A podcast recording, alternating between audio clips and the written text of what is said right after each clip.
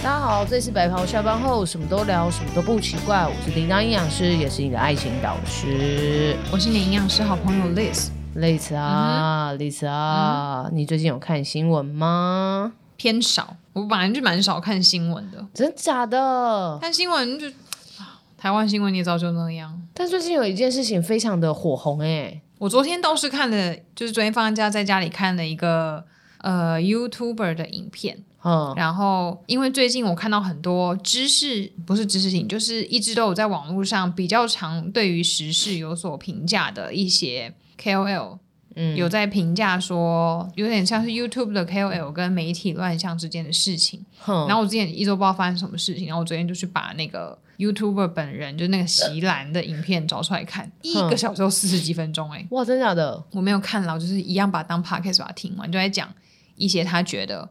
嗯，台湾媒体的乱象这种，这是我最近唯一有 follow 到的新闻。他是讲什么乱象？就是好像他就是之前在他的影片上面有发表一些，嗯，对于台湾的食物，因为他是外国人，对，可是他在好像是在上海出生的，是，所以他中文也非常流利，对，然后英文也很好。他好像是比利时人，嗯，那比利时应该不是讲英文，我记得比利时应该是讲比利时语跟法文，嗯，反正他英文很好。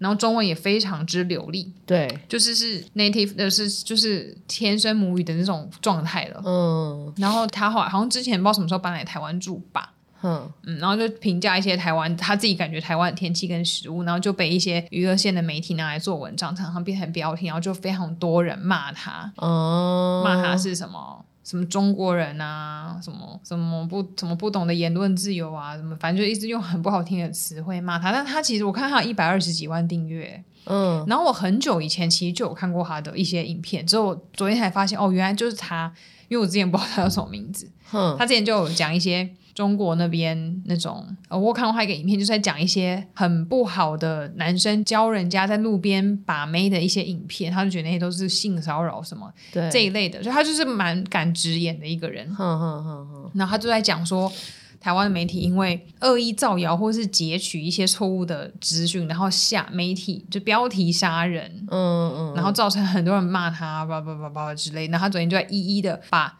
哪些媒体跟哪些记者，然后直接把人家的名字都秀出来，嗯，然后一个一个去核对，说他们到底哪里错误，哪里对，然后哪里怎样怎样的，然后就是全部都很有逻辑性的整理出来，我觉得很厉害。然后包含很多名嘴上节目，然后讲东西的内容，然后他就还去国外网站实证啊查证，然后资料交叉比对，嗯，然后就去打脸那些媒体有怎么做之类的。嗯，嗯我是看马克。分享这个事件，还有另外一个人，我也忘记是谁，然后我才知道有这个争议。因为现在确实，你上 Google 找席兰，好像已经找不到任何媒体写他的东西，因为他最后就在那个影片很郑重声明，就是不可以有任何媒体，他不开放任何媒体报跟他影片有关的新闻。他说，因为 YouTuber 又不是靠媒体生存的，所以他是要告他们吗？他没有要告他们，他就是发一部片澄清，然后里面就骂了很多很大型的传媒。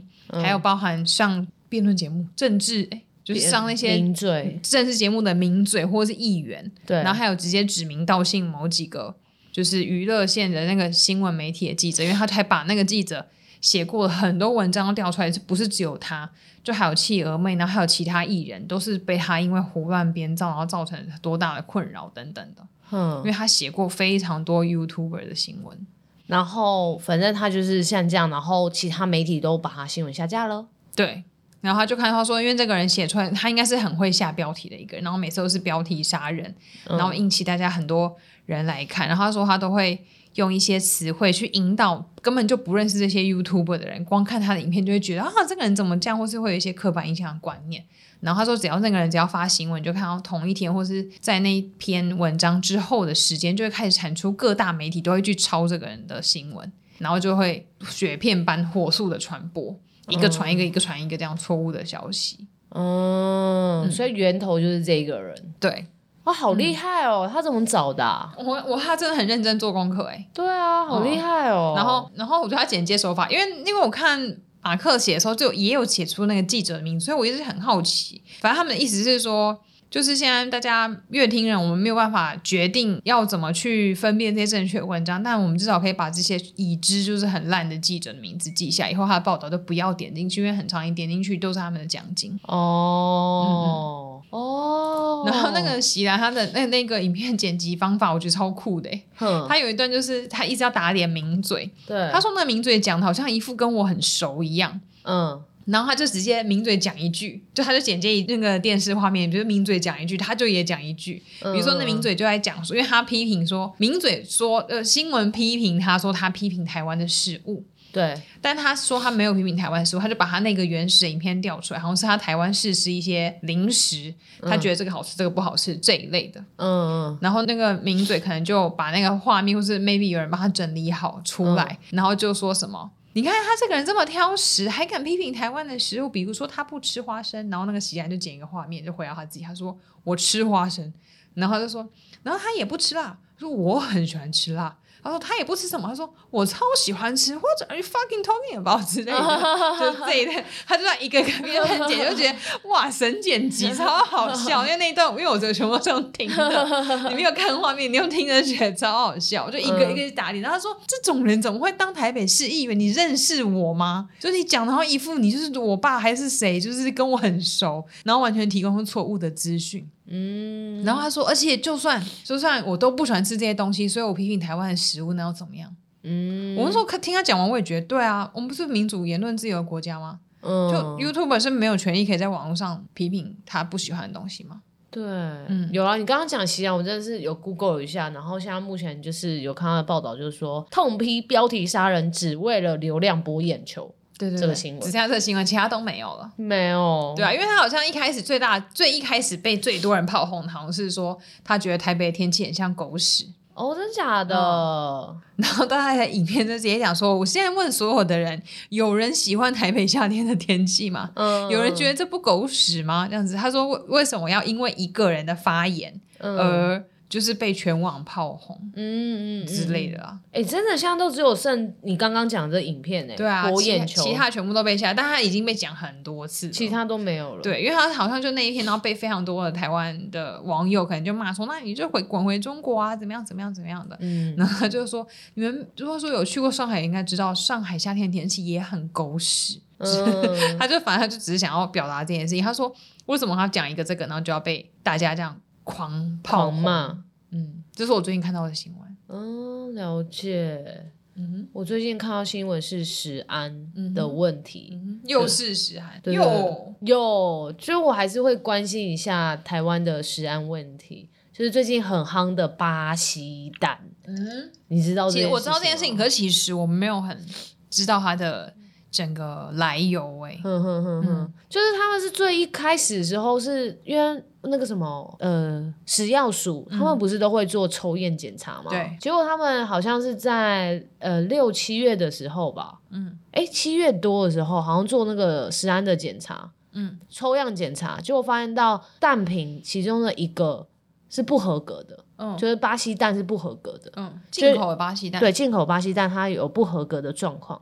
然后他们就去调查，就后来发现到这个调查之后不得了诶，后面一拖拉库的问题，那时候不合格，然后那时候就去去调查，就后来发现到调查出来的时候，它的那个蛋上面竟然是就是标示是错误的，就例如说它那个蛋就是洗选蛋啊，然后到台湾的时间，然后上架的时间可能是写九月，到期时间是写十月，可是它这边是写巴西蛋。可是照理来讲，它的外壳叫做国产蛋，但它标示是标示巴西蛋，那个蛋的上面是写巴西蛋，嗯、但是外壳是国产蛋，嗯、然后就觉得哎不对劲，然后就一查不得了，后来发现到说他们好像从嗯、呃，后来才发现到他们从说什么五六月的时候有进口一批巴西蛋，嗯，结果这批巴西蛋都是不合格的，然后都是过期蛋，然后如期的上架。的时候就过期了。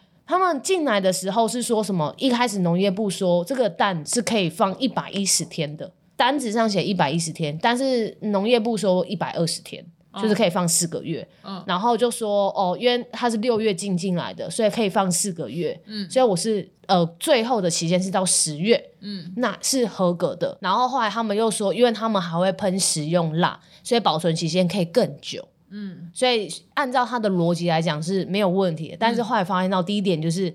他并没有喷食用蜡，嗯，所以你说的保存的期限这件事情就被打嘴了。嗯，然后还有就是另外一个就是原本是说可以放一百二十天，但资料只有写一百一十天。嗯、然后还有就是，他们说哦，他是从九月是什么制造日期，然后延十月，但其实不是，这颗蛋是从五六月就开始从国外进进来了。嗯，因为那时候他们说有缺蛋，所以才从国外进蛋进来。嗯，所以就一系列的问题产生。嗯，所以现在就是请农业部拿出。资料来告诉大家证据是什么，然后农业部呢没有拿出资料，嗯、然后没讲蛋进来啊，好几万吨哦，嗯、好几千万吨哦，然后现在这些蛋哦，全部都被滞留了，嗯，因为被查到了嘛，那然后现在大概有五千万吨的蛋，现在要被等着销毁，浪费是二点二亿的台币，然后后来就追出来，欸、买进来的时候它就有问题。对，我们去跟巴西买是，我们去跟巴西进口蛋，然后可是六月的时候，巴西爆了是禽流感，巴西地区爆了禽流感，但是那时候我们还有跟他进口蛋。那你进进来的蛋，哦、我，我也想知道。然后我们进进来的蛋好像就是，嗯、呃，中间过程不知道怎么样了，oh、这批蛋不知道怎么了，然后最后上架实际上是上在九月，嗯。然后九月这批蛋，应该你的国产地要写巴西，对，但是它竟然是写台湾的蛋，嗯哼，所以有混在一起的风险，然后还有标示错误的风险，嗯，然后还有就是农业部讲谎话的风险。哪一家哪一家蛋在卖这个？全联的所有的洗选蛋全部都中标啊，跟台湾的蛋混在一起了，所以大家现在就是。一直在查，就是说，哎，为什么会混在一起？然后为什么会有这件事情的产生？然后还有另外一个，就是他一开始说，因为那个什么巴西那个我没有打蜡啊，然后就是是没有问题的保存是没有问题的。但是食药署去查，他们那些巴西蛋根本就没有打蜡，然后这些过期的蛋现在就是要全部等着被销毁，要浪费人民的二点二亿的纳税钱，然后。更扯的来了，我们原本是说这些可能要被销毁嘛，结果我们发现到没有哎、欸，他们好像因为实体的蛋是成本比较高嘛，嗯，好像就是想说不要销毁它，做把它全部打成蛋液，嗯，然后卖出，嗯，对，然后更扯的是在台中被查到，台中有一家厂商他们是接货，就说农业部请他们就是弄成蛋液，然后请他们。产地不要写巴西，写台湾，然后被查到。很大的纰漏哎，嗯，然后整个大家现在就是非常的恐慌的原因，是因为蛋液可以做成的东西太多了，就所有的面包啊、蛋糕啊，对，然后全部都有，然后现在有一些可能团膳业者，像午营养午餐。他们也要现在限制，就是说，哎，不要这些混蛋或者是进口蛋，它就是要台湾的蛋。可是现在问题就是，我不知道哪一些是混蛋。对啊，我，也是混蛋。就是他们现在要它的食品的安全的标示，就是我要是国产蛋，我不要是改过的什么之类的。当然，厂商他们可以提出证明啊，但是现在我觉得就是很多的蛋全部都流通在一起了。嗯，你要怎么知道说这个是没有问题的？所以我觉得这是一个很大的食品安全的漏洞，欸，嗯，我要怎么做这样的一个标示，可以让消费者安全，然后知道说它的原产地证到底是哪里？这样子，我会不会吃到混蛋？我现在头好痛。我觉得有可能，而且你还记得我们前一阵子不是有讲一些食安的问题吗？嗯、前面的有一个近期的食安问题，不是有一个就是吃那个法国的对吐司，哎，法国的那个什么？反正就是面包类的，的那个、对对对对。然后他后来查出来是蛋有问题，对，我在猜应该是用到同一批的蛋哦。这倒是不一定啦，对，但是就是蛋有问题，因为因为应该不会这么集中 同一家店啊。因为如果是这样的话，嗯、那时候那个实习应该会很多人会有这个状况，就是那那个实习的确有很多食安问题啊，然后都是蛋啊。应该要想，应该想要看那个他这个巴西这批的蛋到底是出什么问题？嗯，是。已经坏掉，还是它里面会有禽流感的风险，还是有什么？就是如果是已经坏掉，应该就很难再进入到食品里面，因为蛋臭掉是很臭的。对，但是他们现在就是说，他们有个保存期限，但是这批蛋是过期的蛋，嗯，现在不知道它的到底有没有臭掉，但只知道它的保存期限是过期了。但是农业部一开始的讲法是说，我们有喷那个食用蜡，所以它可以延长保固，但实际上是没有的。这样子。那我觉得这是第一个说法嘛。然后它这批蛋有没有禽流感？不知道，因为禽流感巴西是在六月的时候有爆发，但是这批是不是有感染到禽流感蛋也不知道。这样子，我还真不知道鸡蛋可以用食用蜡。对啊，我也不知道。他是讲之后我才、嗯啊，这是可以用的吗？但是马上被食药署打脸啊！食药署说根本就没有。对啊，因为蛋用食用蜡，那不就会堵住蛋壳的那个气室？对啊，气孔。嗯，气孔。嗯，不知道。所以我就觉得这个从头管理的食安流程，我觉得是很有问题的。就是你连还好有人发现呢，真的标示，然后国产地的标示都不正确，然后再来就是要你拿资料，就是任何一个产品啊，像农业产品，我们只要进入到我们的卖到卖家的手中，它应该都会有一个产品的 QR code 可以扫，嗯、那个就是查农农产品，对农产品，它都是可以查到它的上游厂商是谁。对，然后原产地是哪里？然后哪一个农场出来的？嗯，其实我们之前石安就是有在改制这件事情。那结果我现在发现到进口的好像没有做到这回事，嗯，然后进口还改说自己是本产地的，嗯，所以让我觉得是还蛮大的纰漏，而且很惨呢、啊。对，因为其实营养不是营养标，就是整个包装食品这些产品标示，嗯，就是它是有规定，可是你要说厂商到底标的是真的还假的？嗯，老实说，应该政府目前是没有这么多人力在专门查这个，对，没错，大多数都还是靠民众检举，但当然。还是有像这样子有主动在查验，可以查到，但是台湾的食品业者实在太多了，嗯，要让这些餐饮业者，而要让公部门的人一个一个去查验是有困难的。对啊，嗯，所以有时候民众会问我们说：“哎，那上面这个标识是真的吗？”我我我真的我只能我也只能说，如果你相信它，它就是真的，或是你可以看厂商有没有办法提出相关的证明。对，但要不要知道它是真的，你真的也只能送验，或是直接请政府部门的人去查询。嗯所以选择一个好的厂商是非常重要，有信任的厂商是很重要的啦。嗯嗯、那他这个信任厂商就代表他做出来的东西是相对安全的嘛？那食品标示也不会乱标。嗯、那有很多的食品标示其实是这样哦，我们一开始要看的食品标示的原料一定要特别的去注意。那如果今天的这个食品的原料它是多种原料在里面的，第一个已经是含量最多的，然后再依序就是排列，它就是含量多到少这样子。叮当讲的那个食品标示是指那个通常都会第一个排一定要写品名，对，第二个一定是写成分。对，所以他刚刚讲最多那个就是写在这个成分的第一个的成分，它就是含量最高。它那个是按照顺序的，嗯嗯嗯嗯。比如说你今天如果是吃到一个软糖，它是说它是水果苹果软糖好了，它如果第一个上面就写苹果汁，就表示这个软糖里面含最多成分就是苹果汁，嗯。第二个是砂糖，就是第二个砂糖。那如果它第一个写砂糖，表示这颗这个软糖里面含量最高的东西就是砂糖。对，用这样来分辨，嗯、然后也要跟大家说，所有买得到合法的商品，它应该都是有中文标示的。对，没错。所以有时候我们上网购买，或者请别人代购回来，或者是人家自己在家里生产、自己制造，都没有这些标示，其实都不算是合法的产品。嗯，就算是你在一零一楼下那种收购了它那种进口的超市，你买到的东西上面应该都会在额外被贴一个中文的标签。对，就是为了要让消费者能够辨明说你买到的这个东西是什么，所以这是我们的法规。嗯、所以如果你买到的东西上面根本没有贴，然后你吃出问题，这个是没有办法追究的，因为它本身本身就不是一个该去买的东西。对，没错。所以有时候我们可以仔细看那个标签呐，标签的话最基本就是刚刚讲到品名，然后再就是内容物。那刚刚讲到内容物化，就是如果你的成分有两种以上的东西，那我们就是啊按照成分的多寡来做排列。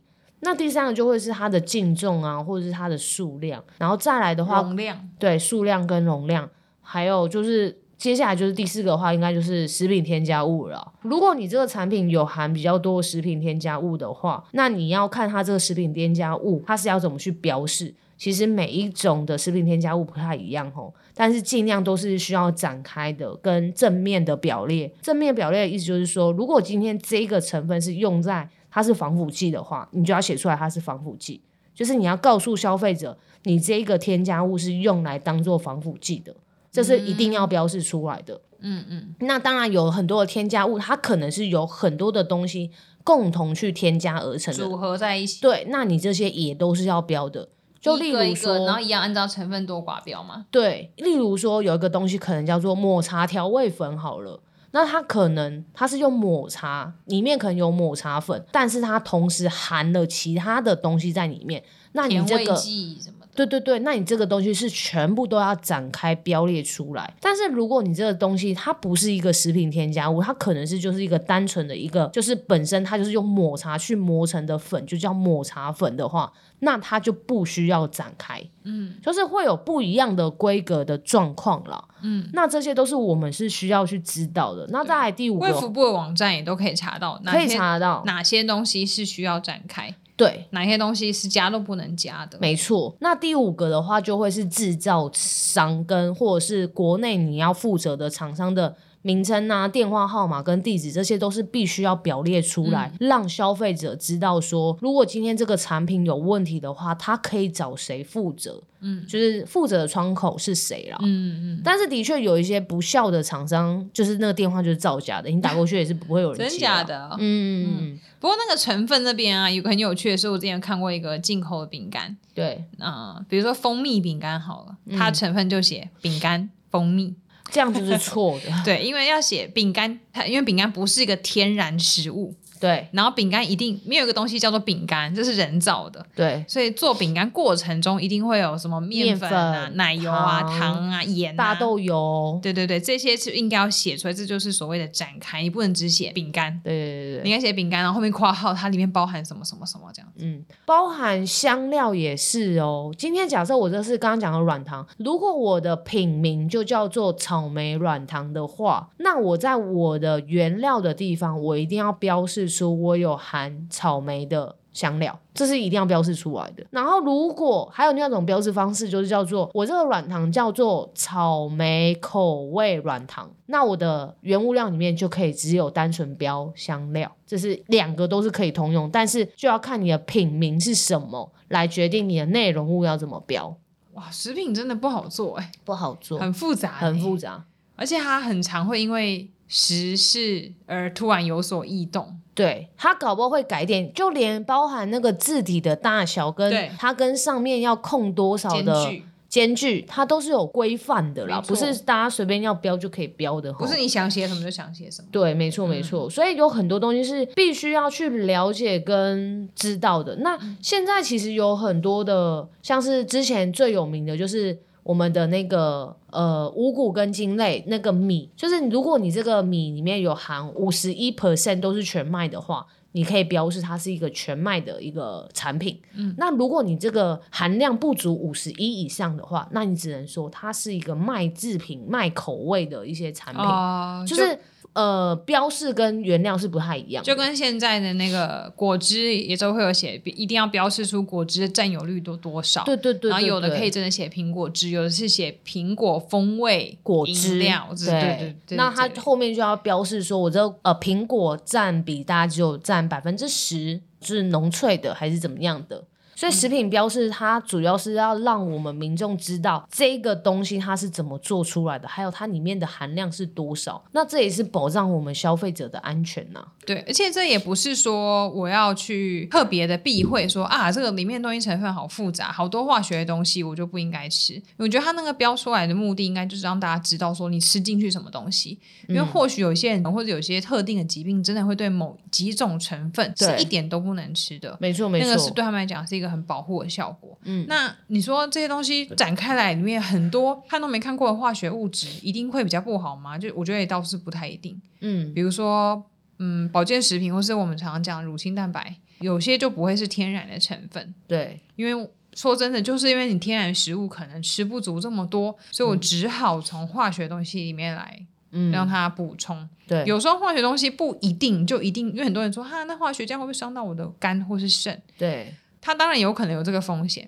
嗯，但有可能因为你不吃这个，你从天然食物根本吃不到，又或是那些化学物品，因为它改变过它的剂型跟它的结构，可以让你比较好消化吸收这些东西，或者是它是可以稳定这个产品的品质，让它不容易变质或是变坏，不容易坏掉，或味道走歪等等。对，嗯，所以有化学物质在一个包装食品里面，不代表这个东西就不好。对，没错。嗯，但最主要的还是就是我们要知道我们吃到什么，我们是可以做选择的。嗯，如果你不想吃，你想吃天然的食物，那当然 OK 啊，那你就尽量选天然食物啊。没错。那如果你要吃这个东西，那你就要知道，哎，我今天吃的添加物可能比较多，那你也可以看是不是含钠量会比较高。那如果真的是这样的话，那你其他餐式就要做调整。就食物是可以弹性做调整的啦。嗯嗯，没错。那当然，如果你的食品的标示是有错误的，那当然都是可以做检举啦。如果你今天是有标示错误的话，可以罚三到三百万。那如果是 好大的 range 啊，呀，如果是标示不实的话，是可以罚四万到四百万呢、啊。那如果你今天是有特别讲到一些医疗的疗效的话，是可以罚六十万到五百万的、哦。哇，没错，所以。嗯，我觉得罚是罚在这了，但是检举是一块，有没有能够被检举又是另外一块。这就是回到我们之前好像就有讲到的，宣称疗效跟广告不实这件事情，嗯，我觉得是还需要更多人去多多的注意跟加强的。而且去检举前提是拍手拍吃冰块，对，你要检举的前提是你还要知道他违规。呀，嗯，那通常行外人都不太知道这个，没错，嗯，对啊，行内人可能才会知道了，嗯，没错，但是检举能不能检举出来又很难说了，对啊，对啊，不过听说每天都源源不绝各式各样的检举啊，不管是真的知道的，还是想要赚奖金的，嗯，还是有人被得罪人，还是敬业互相之间竞争，嗯，我看政府部门他们都应该是有在尽力处理啊。对，那消费者，我觉得我们能做，我们不太可能为了买十几块的产品，然后花几千块去检验。对，对，所以我觉得我们能做的就是确保自己要够聪明，你要从网络上面你所能够查到的资讯，确定这东西没有什么问题。嗯嗯，因为说这年头你要买到一个完全干净的食物，我觉得是蛮困难的。有一些我的营养咨询的学员会讲说，啊，我觉得我吃东西都吃得很干净。对，所以我蛮好奇这个“干净”这个词会是。哪来的？冒出来？嗯，这几年很流行。嗯嗯嗯。那我后来发现，说自己吃很干净的意思，应该就是它比较少外食，比较没有什么蘸酱酱料啊，没有什么油盐糖这一类，或是没有什么化学制品。对。他们就称之为干，比较干净。对，我本来觉得干净应该是我菜都有洗干净，碗都有洗干净的那种干净。嗯。对，反正就是大家各自的目标跟需求不太一样。嗯。但是在我心中，如果你的定义是。都不要吃到化学的东西，这样算干净的话，那我只能说，在这个时代是不可能的，比较难呢、啊。任何国家难，不可能，我觉得是不可能。嗯，嗯，但是如果都是吃自己煮的，你要讲到、哦、你要讲到那些食材源头可能有农药，那你就算你买有机的，那你要确保它里面的土壤里面都没有任何的其他物质，我觉得不太容易耶。嗯，嗯的确是的。嗯，所以我就。哦、所以有没有有没有追到一定要非常干净？我觉得就是不要伤身体，对身体好的东西就是好。可以，嗯、我也是这样觉得。没错，八十二十法则吧，不可能有百分百的东西啦。嗯，那你就尽力做到就好啦。对，那食品卫生标示跟食安问题，我觉得是需要大家一起来关注的，那这点是非常重要的。没错，那因为一旦有食安问题，其实最先会有状况的，应该都是我们的学校的营养午餐。对啊，他们是最可怜的。对啊，缺蛋也是他们，现在蛋坏掉也是他们，然后石斑鱼太多也是他们。对啊，凤梨滞销也是他们要处理。对啊，所以我觉得这是非常的可怕的地方啦，嗯、因为你毕竟这里弄不好，一定是另外一个地方要承担。那在这边也可以跟大家讲一下哈，像我们现在在那个全联会，它是有在帮忙做联署的，就是在学校端营养午餐上面，你要笑什么？我要笑你，让我要哭冰块。嗯，我知道，这个营养午餐，它这边有在做连锁，因为在日本的话，呃，日本的营养师一位学校的营养师，他是可以照顾八百位学生。嗯哼。韩国的是一位营养师照顾五百位学生，嗯，但是在我们台湾，一位学校的营养师是要照顾三千位学生，哦，这个落差比是非常大的。对对对对对对对，所以我觉得是希望大家可以帮忙参与联署，然后呃，我们有一些相关的法案是希望它可以快速的通过的。那相关的联署的连接，我们会把它放在资讯栏。那希望呃有关注这个食安议题的人都可以帮忙做一个联署。那里面也有讲到非常多。呃，学校的营养师是很重要的原因在哪里？它是把关你的健康，你的小孩的健康，未来主人翁的健康。对，那它是非常重要的，这样子。没错，这集没有叶配哦，没有叶配，只是单纯 我们有感而发，宣传我们的理念给大家。对，那联署的话，就希望大家可以帮忙联署了。对，相信依照人类图老师的说法，会收听我们节目的人，应该也都跟我们一样，是十分重视健康的人。没错。那就麻麻烦大家多多帮忙，我们的食安由消费者自己来守护。没错，谢谢大家，谢谢，拜拜，拜拜。